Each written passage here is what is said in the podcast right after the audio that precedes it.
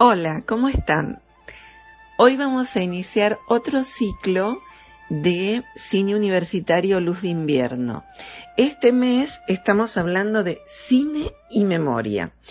Para mm, este momento hemos elegido conversar, dialogar, escuchar temas referentes a la memoria y a la memoria académica. ¿Por qué? Porque estamos en el Congreso de LASA. LASA es eh, un eh, congreso internacional, se llama Latin American Studies Association, Estudios Latinoamericanos, que comenzó a sesionar eh, este miércoles de modo virtual y sus actividades se van a prolongar hasta el sábado 16 de mayo. Esta es la primera vez que se hace en esta modalidad. Se iba a realizar en Guadalajara, pero por eh, las cuestiones vinculadas a la pandemia no se ha podido hacer en la Ciudad eh, de México. La convocatoria que anualmente reúne a unos 5.000 investigadores de todo el mundo eh, pasó a ser una convocatoria de tipo virtual. Em, bueno, dicho esto, eh, les cuento que LASA es una organización con afiliados de todos los continentes cuyo interés está centrado en diversos aspectos de la vida y la realidad en América Latina, desde temas vinculados con la ciencia hasta cuestiones relacionadas con el arte y la cultura. La convocatoria del 2020 se realizó bajo la expresión Améfrica Ladina, acuñada por la intelectual afro-brasilera Lelia González como modo de otorgar mayor visibilidad al origen plural del que nuestro subcontinente fue desposeído. Como complemento de esa marca, LASA planteó la voluntad explícita de vincular mundos y saberes para tejer esperanzas.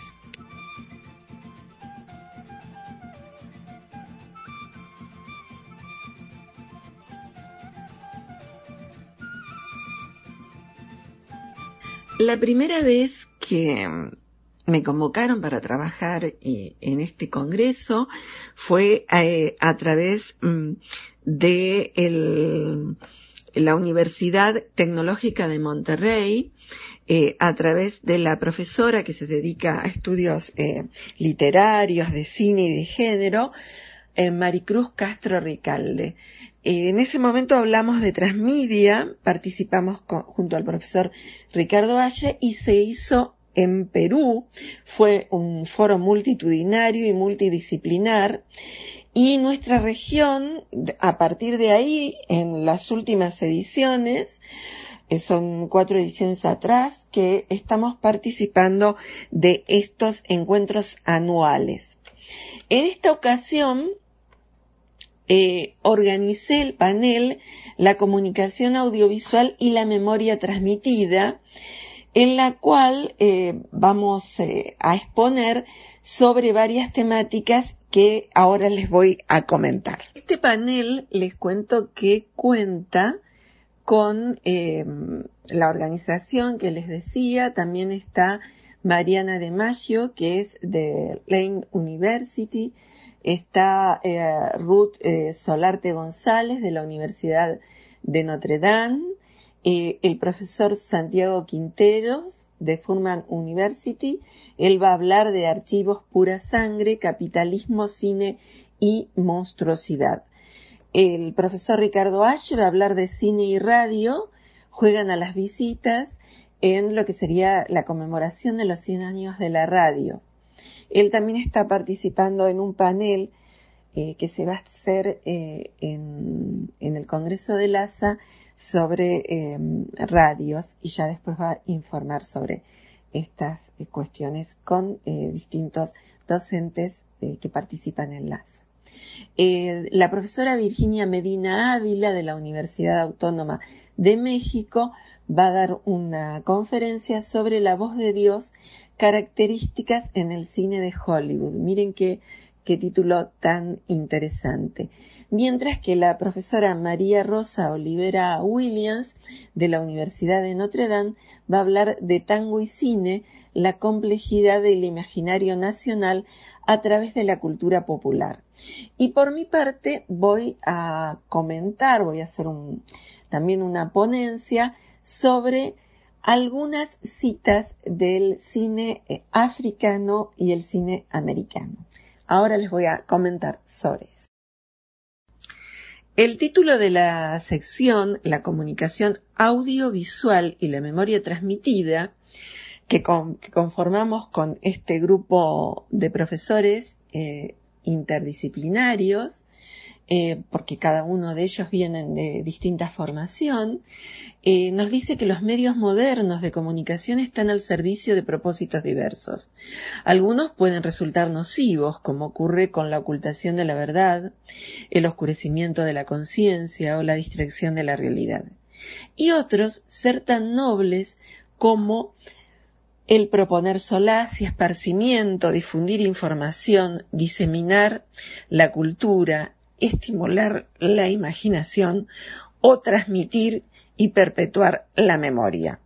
A 125 años de la creación del cine y a un siglo del nacimiento de la radio, este panel propone una arqueología de los medios que han modelado la cultura latinoamericana y procura hacer los señalamientos correspondientes para poner en valor los ejemplos más notables de ambos polos. Con estas premisas eh, empezamos a hablar eh, de los eh, distintos temas que estamos investigando.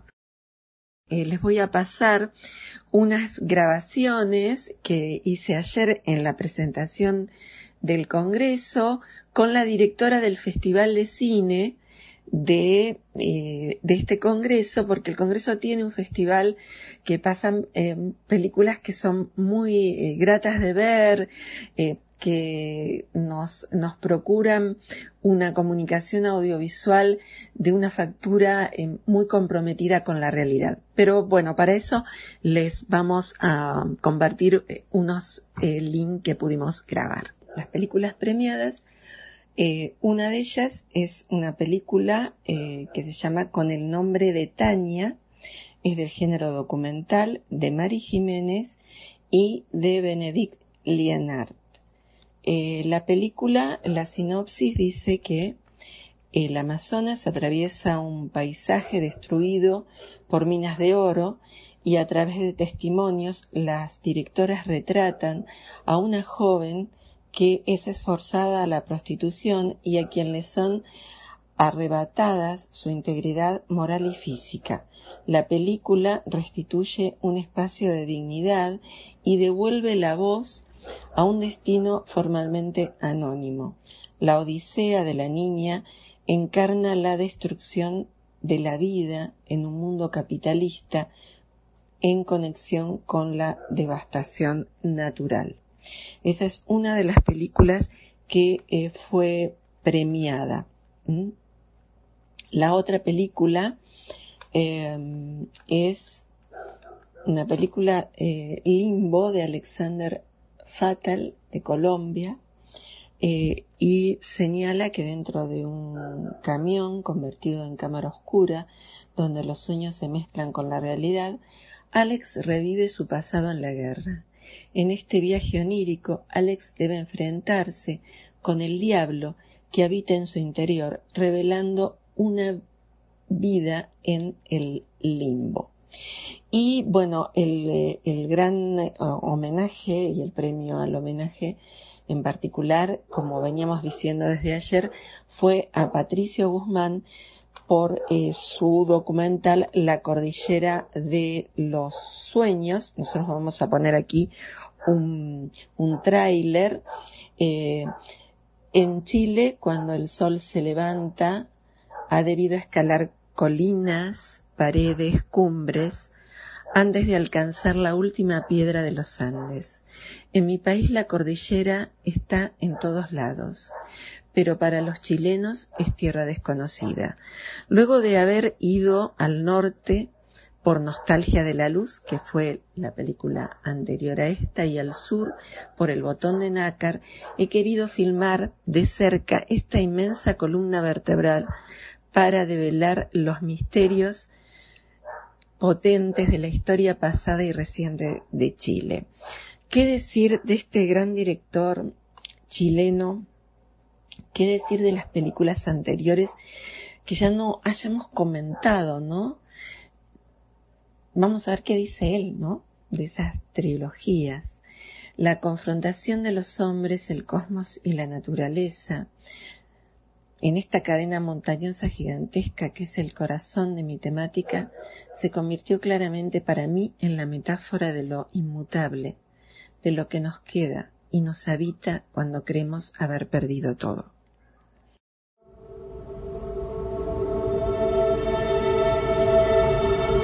Cada vez que paso encima de la cordillera, yo siento que estoy llegando al país de mi infancia.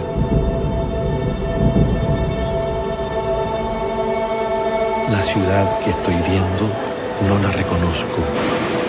Mi mirada se ha vuelto hacia las montañas.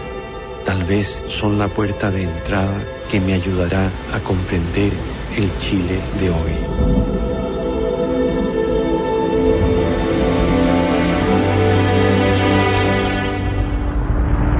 El golpe fue el temblor de tierra más fuerte que cambió nuestras vidas para siempre.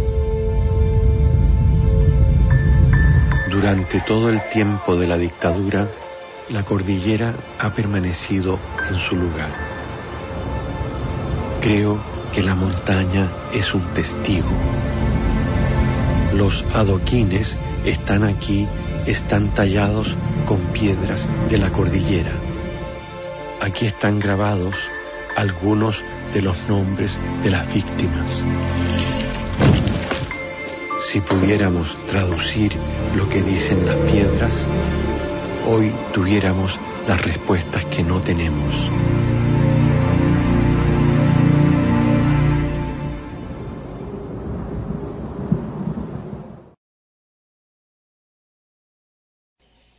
Sumergirse en la cordillera es sumergirse en mis recuerdos, escarbando en las cimas escarpadas, hundiéndome en sus valles profundos.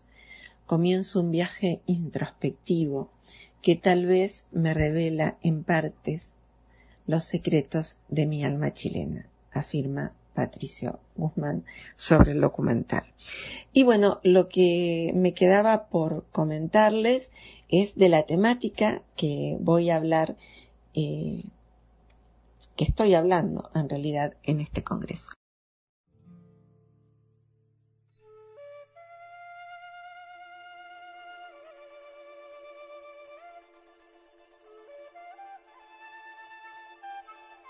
Recién les hablaba de Patricio Guzmán y entre esas citas eh, sobre cine africano y americano va a aparecer eh, este mm, autor tan luminoso. Eh, lo que voy a comentarles es, de lo que estoy hablando en el Congreso, que lo he titulado Algunas citas sobre cine africano y americano. La confluencia de los medios no es un tema que nació hoy, viene desde los comienzos del cine. Las noticias audiovisuales se transmitían antes de la proyección de cada película. El sonoro se nutrió de aquellas historias cuyos locutores leían rápido mientras las secuencias informativas desfilaban a la par. Orson Welles lo inmortalizó en la síntesis, ¿se acuerdan?, de Ciudadano Kane mediante la emisión de las eh, news, eh, las eh, news on the march, y acá teníamos noticias argentinas y los nodos en España, ¿no? La temática de lo fantástico también suministra sentido a este escrito. Por eso abrimos con el análisis de un filme cortometraje realizado en Burkina Faso. Se trata de un compilado de textos vinculados con los atentados del 11 de septiembre realizado en distintos continentes cuyo mensaje propone detenernos en otros hechos que se entrelazan con los sucesos violentos y así ir hacia la búsqueda de la paz, y equidad a través de un medio comprometido con el sentido de la vida, el cine. No faltará en nuestro registro un repaso por películas de Usama Sembene, un autor africano muy reconocido, pionero en el registro del mundo tribal. Observaremos su retrato de la música, las costumbres y la figura femenina en un mundo regido por los poderes patriarcales. Su cine buscó el equilibrio en un planeta marcado por las diferencias. Los pasados recientes en conflicto confluyen en una época impregnada por los cambios tecnológicos, donde la llamada ecología de los medios nos permite visualizar niveles de memoria, recuerdos y olvidos. El poliedro de la verdad se torna difuso hasta que la cámara pone el foco y encuadra un espacio. ¿Qué queda entonces en el otro lado? En lo no visto, lo no enfocado, el fuera de campo. Eso será también el centro de esos debates. Bueno, con esto los dejo y seguramente en, en, la semana seguiremos hablando de estos temas y otros. Gracias Natalia, gracias Verónica.